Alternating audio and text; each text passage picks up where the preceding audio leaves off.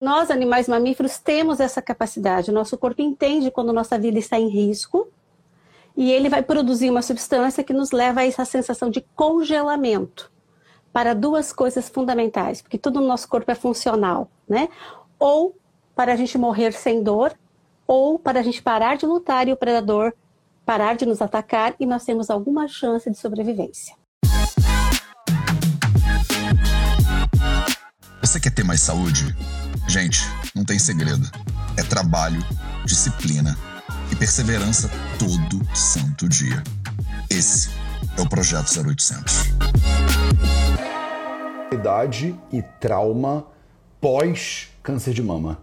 Esse é o nosso assunto de hoje, um assunto complexo e absolutamente importante, em homenagem a esse mês, né, ao Outubro Rosa, esse mês no qual a gente está focando grande parte do conteúdo do Vida Veda em saúde feminina, né, especificamente a questão do câncer de mama, prevenção e tratamento. salve, salve família Vida Veda, Projeto 0800 no ar, depois de uma briga aqui, de uma briga com a internet, mas a internet permitiu, os deuses gregos da internet permitiram. Então, sejam todas bem-vindas, sejam todos bem-vindos. E hoje eu vou conversar com a Marina Frediuk, né, sobre sexualidade e trauma. Tô aqui com, o, com a bio dela. É... A Marina é psicóloga há 25 anos, graduada pela Univale e com mestrado na UFSC. Ela tem uma família maravilhosa é de Fran... França ou Franca, acho que está escrito errado. Ela é professora universitária por mais de uma década, atua como psicologia clínica desde 1996, é psicoterapeuta de EMDR, é Brain Spotting, do David Grand, e tratamento de traumas com gestão com Gastão Ribeiro. Ela fez formação de coach, bio-coaching na metodologia Ikigai e possui experiência na área de psicologia organizacional e clínica. Ela é autora de Lições em Tempos de Pandemia, em 2020, e coautora de alguns livros como A Sexualidade em Questão, Ajustando a Sua Rota no Amor, Psicólogos Quebrando as Barreiras Digitais e Psicologia do Cotidiano. Aí o livro infantil Os Olhos de Mikoko. Mikoko? Mikoko? Não sei. Vou perguntar para ela. Então, a gente vai falar sobre sexualidade e trauma é, após um câncer de mama, né? Nesse, nesse nosso outubro rosa. Bom dia, Agora, bem, bom dia, tudo bem? Tudo maravilhoso. Eu já te apresentei um pouquinho para as pessoas, mas eu acho que a gente podia começar com você é, dando uma palhinha de o que, que te levou a, a trabalhar com psicologia do jeito que você trabalha hoje em dia, do tipo, você já nasceu né, pensando nisso, do tipo, cara, vou trabalhar com trauma, né? Eu acho que eu, eu, esse é o meu, é, é, o que eu quero fazer, né, da vida desde pequenininha. Então, conta um pouquinho, Marina, para as pessoas. Então, gente, é um prazer estar aqui com vocês, né? E, é, a minha história com a psicologia, ela foi a paixão na primeira aula de psicologia que eu tive no magistério. Eu falei, é isso que eu quero fazer o resto da minha vida. Né? Me apaixonei para a primeira aula e foi isso que eu desejei fazer. E a minha história profissional, ela passa pela universidade, eu fui professora universitária por quase 15 anos, né? Mas sempre trabalhei na clínica, sempre gostei muito de trabalhar na clínica. E na psicologia nós temos várias teorias da personalidade. E a que me apaixonou foi o William Reich, porque o William Reich ele fala muito dessa relação corpo, mente, emoção. E eu sempre é, acreditei, tinha essa sensação de que você não, não consegue dissociar o sentimento, as emoções, os traumas do teu corpo. Né? Isso de alguma maneira vai repercutir na maneira como você sente e a maneira como o teu corpo reage. As doenças, as emoções, a maneira de você ver a vida, a maneira de você se relacionar com as pessoas. E aí eu comecei a estudar muito rádio durante muitos anos, até que surgiu o MDR. Né? O MDR ele começa em 1980, então ele demorou um pouco para a gente conhecer ele aqui no Brasil, e aí, por volta de 2006, por aí, eu descobri o MDR. E aí, eu fui fazer a formação. E aí, foi uma sequência. Foi o Brian Sporing, aí foi todos os cursos do Gastão Ribeiro, que trabalha com traumas, né? E aí, foi cada vez mais apaixonante. E por quê? Porque é, muitas vezes o paciente chega, Marcelo, no nosso consultório, e ele tem uma dor que ela, ela está latente ali, ele está sofrendo, né? E ele não tem tempo de esperar um ano, dois anos para os sintomas começarem a melhorar. E era essa angústia que eu tinha muitas vezes com o que a gente aprendia na faculdade. Né? É aquela coisa lenta, aquela coisa de você não saber, é como se você tivesse é, um objetivo para alcançar, mas você não tinha, não tinha mapa. Que mapa eu uso? Como é que eu chego até lá? E aí o corpo, através de Reich, e aí depois a neurociência, foi me ajudando a entender esse mapa para chegar até o trauma. E aí eu comecei a ver que aquele paciente que levava três, um ano, eu consegui em dois meses resultados com ele, né? Porque aí eu entendi o que o trauma fazia na pessoa, o que, que, o que causava naquele organismo, como é que aquilo alterava a maneira dele sentir e ver o mundo. E aí eu fui me apaixonando cada vez mais. E hoje eu já não consigo Legal. trabalhar de forma diferente. Que lindo. E mas assim, vamos pegar isso que você falou, dar uma rebobinada e desempacotar, né? Eu acho que para as pessoas Uhum. Para poder ficar claro para todo mundo sobre o que a gente está falando. Você podia dar uma palhinha sobre o que, que é trauma? O que, que significa? Porque eu acho que muita Sim. gente usa a palavra trauma, estou traumatizado, isso me traumatizou, e a gente não. Acho que a gente pode começar com o que, que é trauma, né? E qual é a importância Sim. disso para a saúde, primeiro de homens e mulheres de forma geral, para depois a gente poder encaminhar para a questão do, do câncer de mama. Então, o trauma, uma das coisas, é, alguns conceitos de uma maneira bem simples para as pessoas entenderem. Trauma é toda uma situação em que você não pode nem lutar e nem fugir. Você teve que aguentar, suportar. No mundo é, selvagem, você não vai encontrar animais traumatizados. Por quê? No mundo selvagem, ou ele luta, ou ele foge, ou ele morre. Né? Tanto que se você pegar cenas, muitas vezes, é, quando a gente faz curso de trauma, é, tem uma cena que é bem interessante, se eu não me engano, é um tigre, ele consegue pegar um viadinho, né? Um filhote de viado. E aí ele tá. Essa, tem a sensação clara que ele está morto. Né? Aí o tigre para, né? Tipo assim, ok, já peguei a minha presa, vou dar uma descansadinha aqui. Aí quando ele para e começa a descansar, chega um guepardo e começa a provocar ele por causa do alimento que está ali. Enquanto os dois provocam, o filhote levanta e sai correndo. Aí você diz assim, ai, ele estava fingindo. Não, é que nós, animais mamíferos, temos essa capacidade. O nosso corpo entende quando nossa vida está em risco e ele vai produzir uma substância que nos leva a essa sensação de congelamento para duas coisas fundamentais, porque tudo no nosso corpo é funcional, né? Ou para a gente morrer sem dor, ou para a gente parar de lutar e o predador parar de nos atacar e nós temos alguma chance de sobrevivência. Então, isso acontece no mundo selvagem. No mundo civilizado, isso a gente vai ver até nossos animaizinhos domésticos, muitas vezes nós não conseguimos nem lutar e nem fugir, mas a gente também não morre, mas a gente fica com aquele quantum de congelamento que vai se transformar em sintomas orgânicos e psicológicos. Então, o trauma é essas situações. Então, o que é trauma para nós adultos é diferente do que é para uma criança. O que foi trauma para você, Marcelo, talvez para mim não fosse. Então, depende da história individual de cada pessoa, a quando foi esse trauma, de que maneira esse trauma aconteceu e a intensidade. Então, o trauma é sempre uma situação em que a minha vida, eu senti que minha vida estava em risco. Então, pode ser coisas pequenas, como pode ser coisas grandes. Depende de como o nosso organismo lidou com essa situação. Isso é muito lindo, essa ideia de que é, se você não pode fugir, não pode correr, é, e a situação ela tem uma carga né, emocional forte ou uma carga de estresse forte, isso pode gerar um trauma, porque isso é praticamente a vida inteira de todo mundo o tempo todo hoje em dia, né? Você não pode fugir, isso. você não pode correr e você tem que aguentar. É... Mas então vamos mais um passo, né? Onde é que fica isso? Porque eu acho que a maioria das pessoas, quando pensa em estresse, né, pensa na mente, né? A pessoa uhum. pensa, cara, eu vou sentar para meditar um pouco, né? Ou então você está muito estressada, vamos respirar, né? Você se acalma, menino, e tal. Como se você pudesse parar, fechar o olho e naturalmente isso se dissolve, né? Essa sensação ela se dissolve.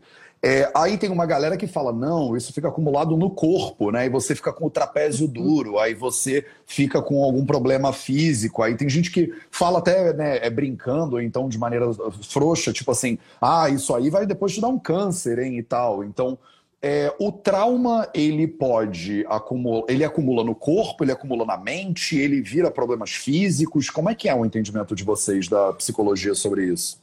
É, eu sempre costumo dizer para os meus pacientes assim: nós somos um corpo onde tudo acontece. Né? Então, assim, quando a gente pensa em trauma, essa situação em que eu passei por um medo, uma sensação de rejeição, um grande impacto, muita coisa acontece no nosso corpo. Por exemplo, né, nós temos a produção de adrenalina muito alta. Se essa adrenalina é muito alta, e depois nós vamos ter o cortisol, né, se é, isso não ficar de alguma forma equilibrado, nós vamos ter alteração nos neurohormônios. Então, eu começo a não produzir alguns neurohormônios ou produzir em excesso. Por exemplo, se eu estou com muito medo, a pessoa que tem transtorno de estresse pós-traumático, ela está sempre com uma produção de noradrenalina muito alta. Então, ela não consegue relaxar, ela está sempre em estado de alerta. O que, que é estar em estado de alerta? O teu corpo está em estado de alerta, então a tua musculatura vai estar tá mais tensa, o teu você não vai conseguir descansar com facilidade, o teu sono vai ser mais agitado, a, a capacidade de digestão do seu corpo está alterada. Se a noradrenalina diz que você está em estado de alerta, o teu corpo entende que você está em perigo. Se você está em perigo, ele vai estar preparado para a luta ou fuga. Então, não tem como nós separarmos. Quando a gente vai falar da meditação, a, claro, a meditação ela é fantástica, porque ela consegue nos ajudar a diminuir o que? Exatamente o excesso de excitação do sistema é, emocional. Né? Então, de uma maneira, é, eu gosto de, de, de é, visualizar. Né? Então, vamos imaginar a minha mão aqui como se fosse o cérebro. Aqui nós temos o cérebro reptiliano, que é o cérebro é, que tem a ver mais com nossos instintos aquilo que uma pessoa às vezes é capaz de levantar algo extremamente pesado para salvar alguém que ela ama. Né? Então é o cérebro reptiliano, instinto. Aqui nós teríamos o cérebro emocional, né? E aqui nós teríamos o cérebro racional. O trauma ele vai afetar exatamente muito o cérebro emocional. Principalmente ele vai deixar em excesso de ativação uma estrutura chamada amígdala cerebral. Se a minha amígdala está hiperativada, ela vai estar o tempo todo alterando todo o meu organismo. Ela vai estar o tempo todo alterando a minha. Eu vou estar sempre com uma sensação de perigo. Então, eu vou contar um caso bem rapidinho, que às vezes ajuda. Eu tinha um paciente. É sempre bom. Tinha... Casos, casos é bom, são né? poder. É sempre são bom. poder. Extremamente. Eu tinha um paciente que ele tinha síndrome do pânico e nós não conseguimos identificar qual era o gatilho do, do, pânico dele. Porque às vezes era em lugar fechado, às vezes era em lugar aberto, às vezes era em lugares em, familiares, às vezes lugares estranhos, então a gente não estava conseguindo identificar. Numa sessão de MDR, que nós trabalhamos com essa estimulação do cérebro, justamente para o cérebro ter essa sensação de poder estar lutando ou fugindo e podendo resolver o trauma, voltou uma cena de quando ele tinha seis anos, o pai alcoolista chegou em casa e atirou na direção dele. Então, o gatilho do trauma dele era o cheiro de álcool. Então, não importava onde ele estava, né? Se era na rua, no lugar fechado, se ele captava o cheiro de álcool, inconscientemente o cérebro dele já entrava em estado de alerta e ele entrava numa sensação de eu estou em perigo. E realmente, naquele momento, aos seis anos, o pai não, não atirou para matá-lo, mas atirou na direção dele. Uma criança de seis anos e o pai atirando para ele, né? Então, a gente vai levar aquele baque. Né? Então, é, esse é o gatilho do trauma. Às vezes o gatilho do trauma não precisa eu reviver a cena. Às vezes alguma coisa, uma sensação, um cheiro, um odor. Então não tem como separar. O trapézio que está duro, o trapézio que está duro realmente pode estar relacionado a uma situação traumática, mas que está sendo acionada por algo que eu estou vivendo no momento. Algum gatilho está ali. O Robert Scare, um neurologista americano, ele fala que o trauma é como se fosse aquelas brasas que estão é, cheias de cinza e que você tem, acertar, tem certeza que elas já estão apagadas. E que de repente vem o vento e, uau, e aquela chama volta. E volta a nos queimar. Né? Porque o trauma é como se fosse uma fogueira dentro da gente que nos queima, que nos altera como um todo. Então, é, a gente fala, tem, o que, que pode ajudar? Meditação ajuda? Ajuda, mas você tem que trabalhar a causa do trauma. Porque senão você vai estar sempre em guerra com o teu corpo, porque às vezes você meditou, você está tranquilo. Você saiu da rua, algum gatilho que aconteceu ali vai acionar. Porque o seu cérebro, assim, é, Marcelo, se você teve um trauma relacionado à perda, o cérebro guardou a sensação de perda com muito relacionada a sofrimento. Aí eu perdi essa caneta. É só uma caneta. Mas vai acionar a sensação relacionada ao meu trauma de perda lá, às vezes lá dos cinco anos. Entende? É muito, o nosso cérebro ele é complexo, né? E a gente vai dizer, mas por que que é assim? Sobrevivência. Nós só nos mantivemos enquanto espécie, espécie nesse planeta, porque nós tivemos a capacidade incrível de guardar em detalhes tudo aquilo que nos colocou em risco. Assim que a gente sobreviveu. Só que hoje, muitas vezes, isso se torna pesado, né? Como você falou, é, hoje em dia não tem como a gente não ter traumas. Todos estamos em trauma, nesse momento pandêmico, estamos todos em estresse traumático continuado, né? Porque nós não terminamos a pandemia ainda. E o que que e como você relaciona isso tudo? Como é que a gente pode entender essa estrutura complexa de trauma, corpo, mente com sexualidade? Então. O que, que tem é, a ver? A Quer dizer, tem a ver, né? Tem a ver sexualidade Total. e trauma? Tudo. Porque a sexualidade tem a ver com instinto de vida, né? com a vontade de viver. Sexualidade a gente não pode limitar a questão do ato sexual, mas a sexualidade enquanto um ser. Né? Então, o nosso instinto de vida. Então, se eu tenho uma história de traumas, e mesmo que não seja relacionado à sexualidade, vai interferir na minha sexualidade. Se eu fui, por exemplo, se eu tive um trauma em que eu me senti traída no passado, ou abandonada, ou rejeitada, como que eu vou me entregar no sexo? O sexo é entrega. Né? E aí, às vezes, a gente vai ter aquelas pessoas que entregam o corpo, mas não entregam o coração. Entregam o coração, mas não conseguem entregar o corpo. Então, ou seja, não se entregam, porque ó, o sexo ele é uma entrega total. E aí acaba não acontecendo essa entrega. E quando a gente vai falar, por exemplo, das mulheres, nós temos toda essa questão do peso das mulheres serem cobradas, né?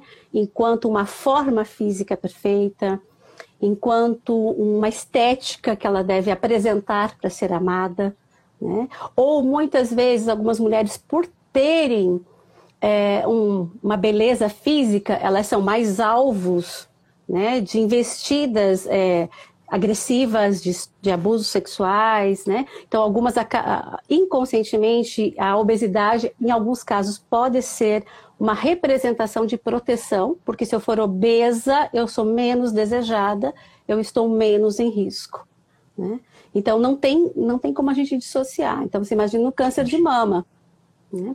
É, na, em 2006, eu era professora da universidade e eu era orientadora de projetos de pesquisa. E nós fizemos uma pesquisa com a. Hoje ela é psicóloga, Adriana Soares, Priscila Adriana Soares, e ela, a gente pesquisou mulheres com câncer de mama. Então, nós fomos ver o histórico de vida dessas mulheres. Como era a história de vida dessas mulheres, né? E fizemos uma análise através da teoria haitiana. E o que a gente identificou é que todas elas, na sua história de vida, tiveram situações de ausência ou é, escassez de afeto. Né? Então, nós temos uma, o que a gente chama de uma couraça, um bloqueio muito nessa região é, torácica. Né? Então, elas têm essa, a dificuldade de expressar. Quase todas tiveram a presença de uma educação extremamente repressora, com presença de violência física, né, a tal palmadas e relacionada a varadas, aquela coisa toda.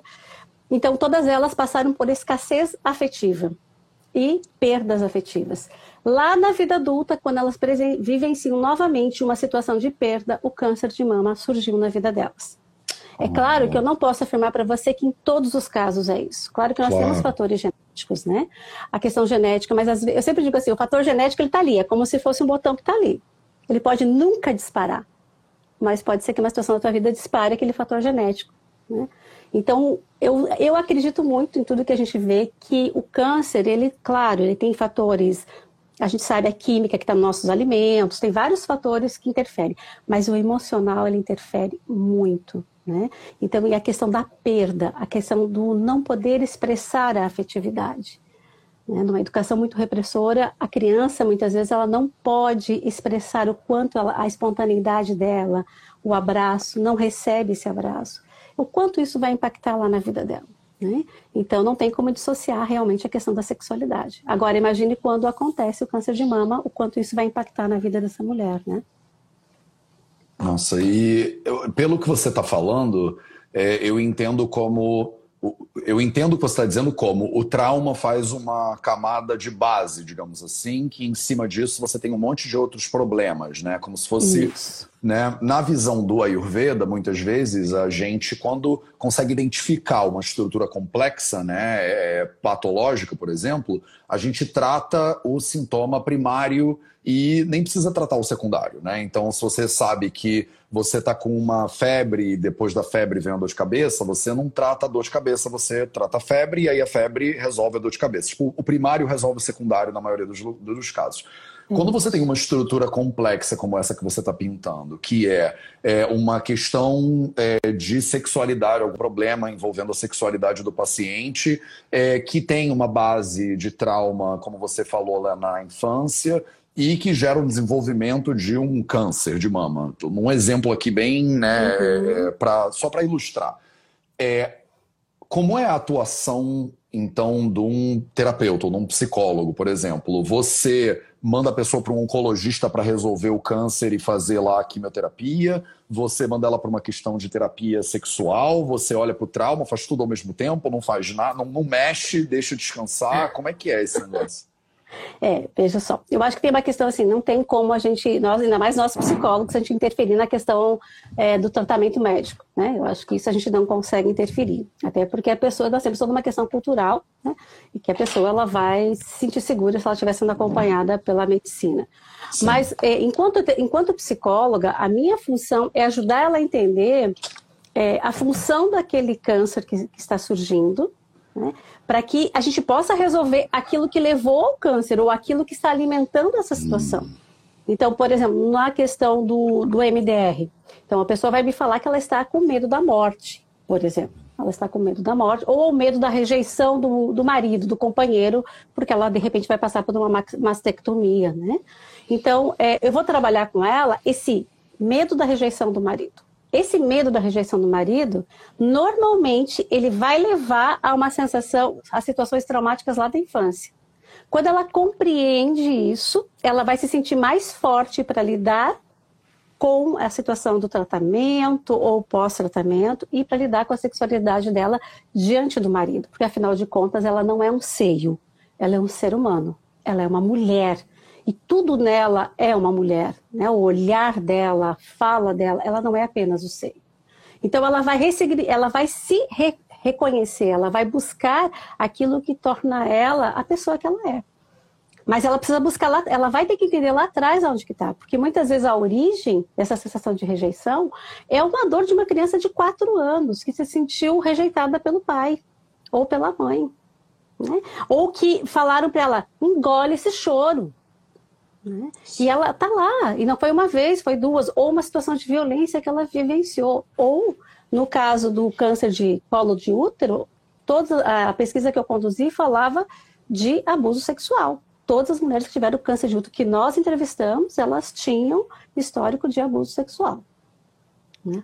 De câncer de colo de útero. De útero, nós identificamos, foi uma pesquisa que foi um, dos, um dado, mas não uma pesquisa focada. É, câncer de útero tinha a ver com educação repressora. Você vê que a gente vê vários é, significados. várias correlações possíveis. Né? Correlações né? possíveis. Então, o que é interessante, é... acho que para as pessoas, é entender que, de um ponto de vista de evidência científica, é, tem uma diferença né, entre correlação e causação, né, e causalidade.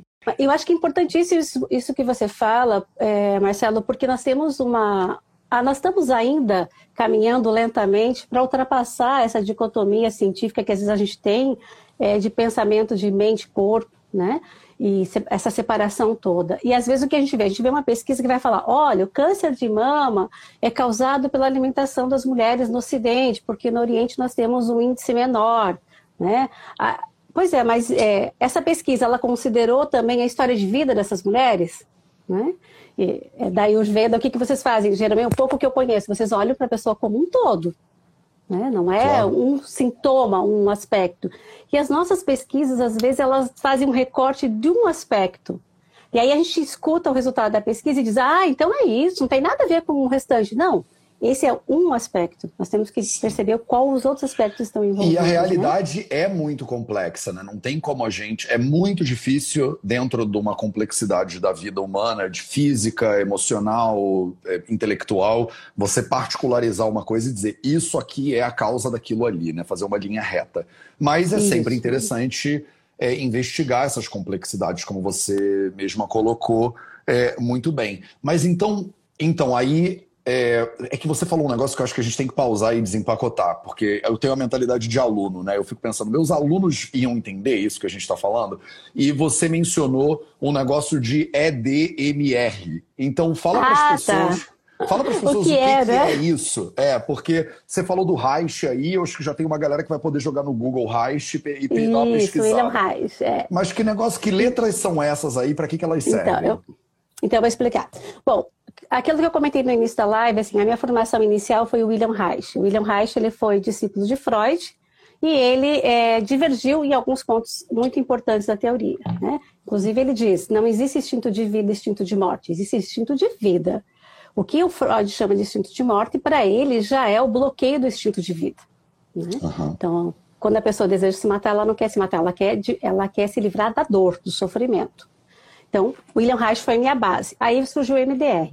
O EMDR significa reprocessamento e dessensibilização por, ah, por meio de movimentos oculares. Então, a Francine Shapiro, uma americana, psicóloga que trabalhava na NASA, ela morreu faz um ano e pouco, ela descobriu, a partir de uma experiência pessoal de câncer, né, que ela recebeu aquela notícia, ficou impactada, como qualquer pessoa fica impactada com uma notícia de câncer, e ela sai para caminhar num dos parques lá dos Estados Unidos e ela percebe que na medida que ela vai caminhando, parece que aquele problema vai, ela consegue começar a olhar para aquele problema de uma maneira diferente, mais leve. Então, digamos, estava incomodando de 0 a 10, estava incomodando 10, quando ela terminou a caminhada, estava lá no 7. Ela falou, ah, tem algo interessante aqui. O que está acontecendo com o meu corpo? Uma, uma pesquisadora, uma cientista, começou a falar, oh, e ela começa a pesquisar isso e ela identifica exatamente isso que a gente falou sobre o trauma, né? Então, o MDR ele vai falar o seguinte: quando você faz uma estimulação bilateral no seu cérebro, você ajuda o teu cérebro a processar aquela experiência que ficou congelada.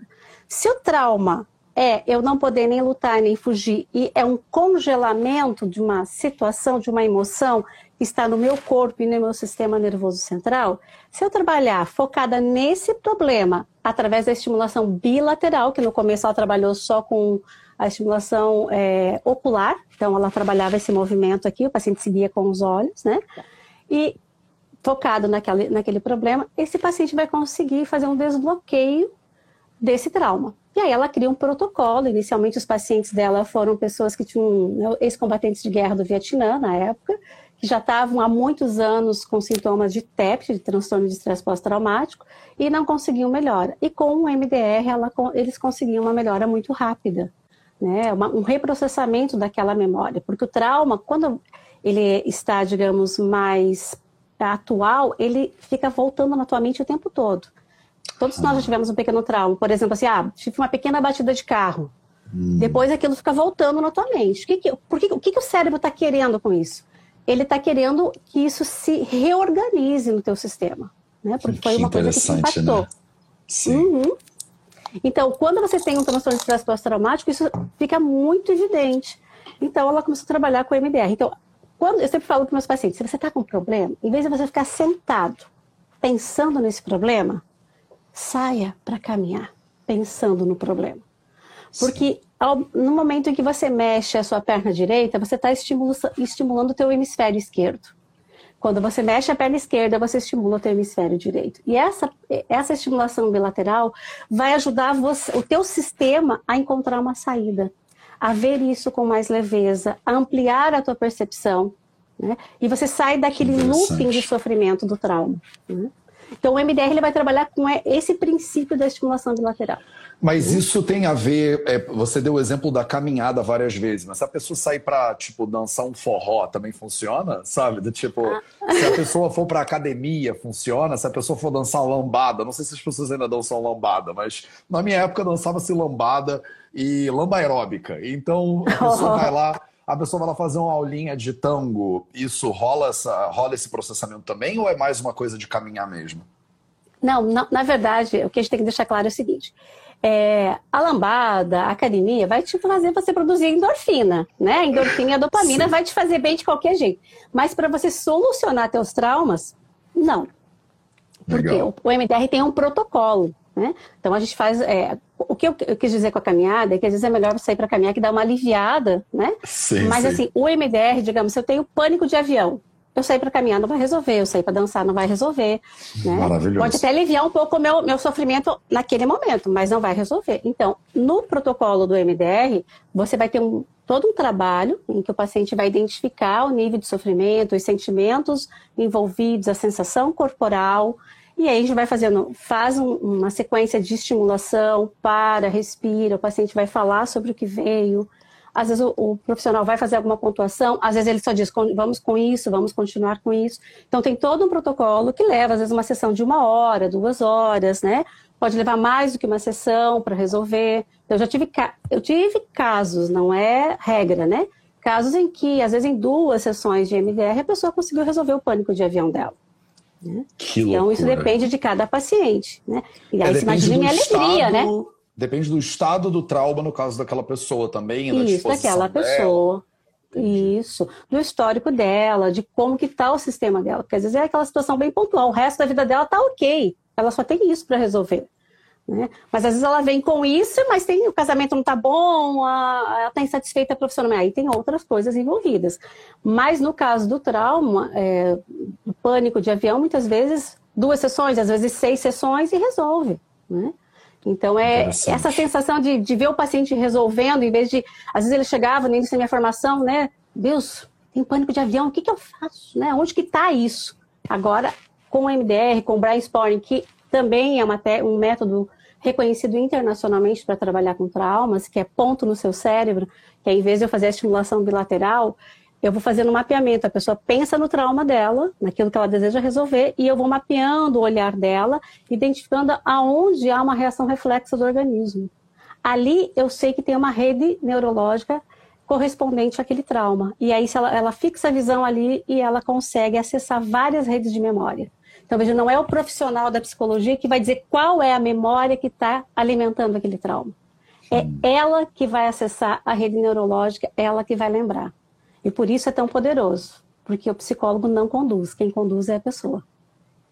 E no caso, voltando então no câncer de mama, que é nosso foco principal, é, você elaborou uma possibilidade antes do desenvolvimento do câncer, como assim, um trauma pretérito como base potencial para o desenvolvimento da patologia, mas eu acho que também tem um aspecto que pode ser interessante te ouvir um pouco, que é é, as consequências né, do câncer de mama, que uhum. vão gerar um tratamento que pode passar por, por exemplo, químio e rádio, mas pode passar por uma mastectomia, uma dupla mastectomia. Então, é, no caso, por exemplo, da paciente que é dupla mastectomizada e que ela tem uma base de trauma que gerou o desenvolvimento do câncer, mas agora a retirada, por exemplo, da mama pode gerar um, um outro trauma superveniente, né? Não sei se estou falando besteira, mas não, você não você vai acumulando uma camada de problema em cima da outra, né? Então, às vezes, o, uhum. o que uhum. aconteceu com quatro anos de idade pode ser que não esteja tão vivo quanto o fato de que acabaram de retirar, tipo assim, a minha mama direita. E, uhum. e, como, e, e qual é a relação, então,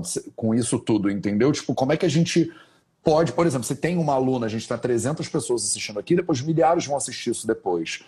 Pode uhum. ter uma pessoa que está assistindo a gente que teve câncer de mama e que passou, por exemplo, por uma mastectomia por onde ela começa? Eu queria guinar nossa live agora para o final Ótimo. com uhum, o que, que a gente isso, pode né? fazer, na verdade, né? Começando pelo câncer de mama, mas depois de forma geral, porque eu vi muitas dúvidas é, é, subindo aqui nos comentários e dizendo é, como é que eu sei que eu tenho trauma? Ou então, tá bom, eu tenho um trauma, o que, que eu faço então? Eu, eu tenho que procurar um, um, profissional de EDMR? Tipo, esse é o único jeito? É, tem, é, tem alguma coisa que eu faço? Tem, é, é, é um negócio uhum. de spottings, brain spottings? O que, que eu faço? Entendeu? Então, então hum. eu acho que é assim, né, Marcelo? Eu acho que, é, por exemplo, uma paciente que passou por um câncer é, de mama, que é o, nós estamos no outubro rosa, eu tenho que primeiro identificar o que, que naquele momento está sendo a dor maior dela. Se foi o fato dela ter tido o diagnóstico do câncer, se foi o fato dela ter que ter o diagnóstico da retirada das mamas. E, e aí eu vou trabalhar a dessensibilização dessa, desse trauma primeiro.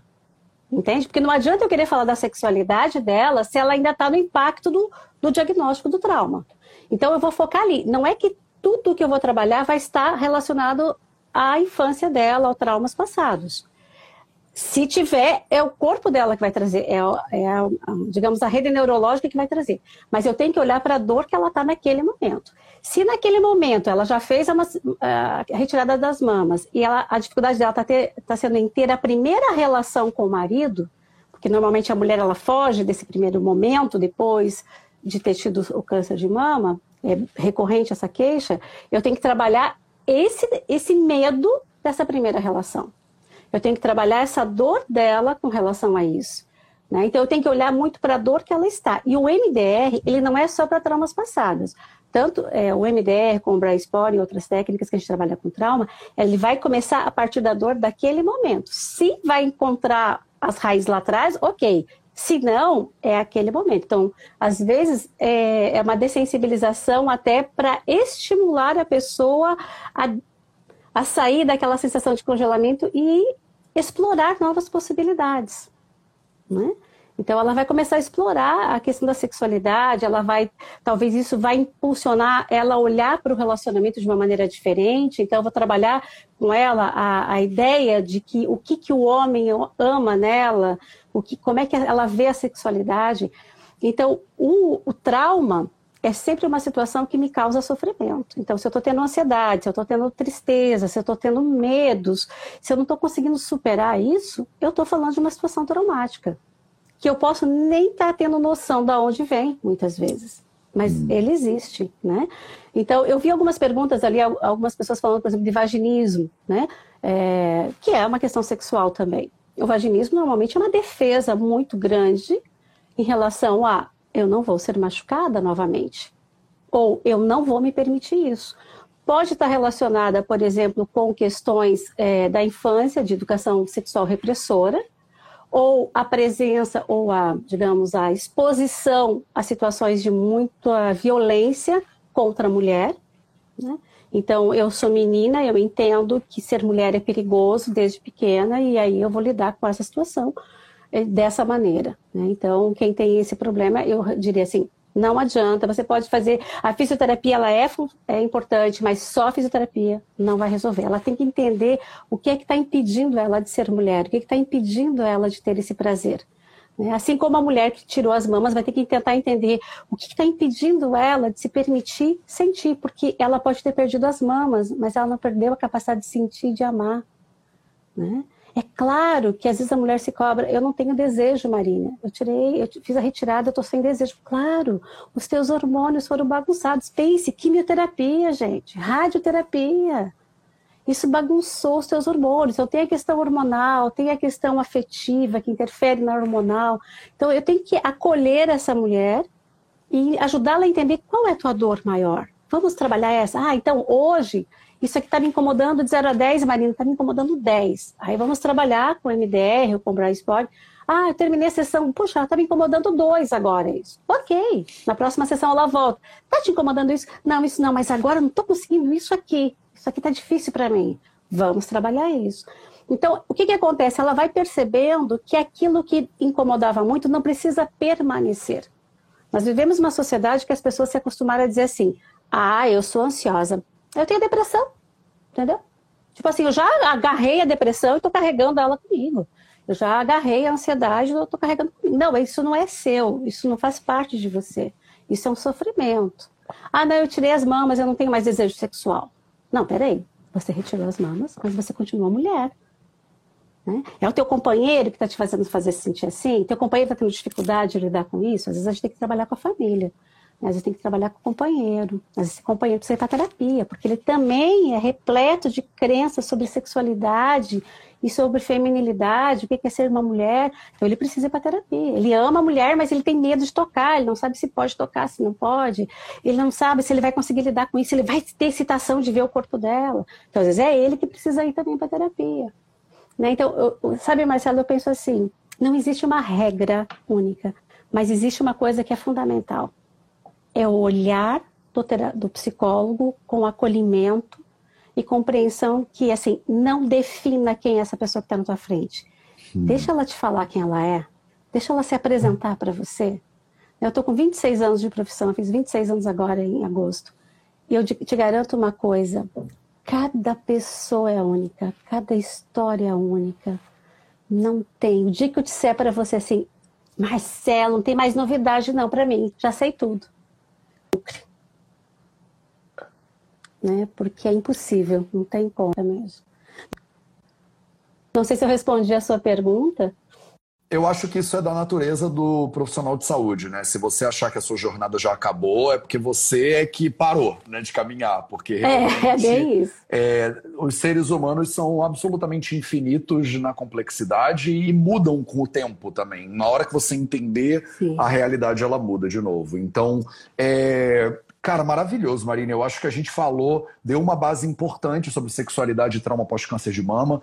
Eu queria que você dissesse para as pessoas como é que elas falam é, como é que elas fazem agora para saber mais sobre o seu trabalho, saber mais sobre essas técnicas. É, muita gente perguntou se você dá consulta, se você não dá consulta, ou como é que faz. Então, deixa para as pessoas qual é o próximo passo, assim, se elas quiserem continuar sabendo uhum. mais sobre esse tipo de tema. Elas te seguem no Instagram, você produz conteúdo em outras redes, qual é a boa? Então, deixa os próximos passos para a galera aí agora.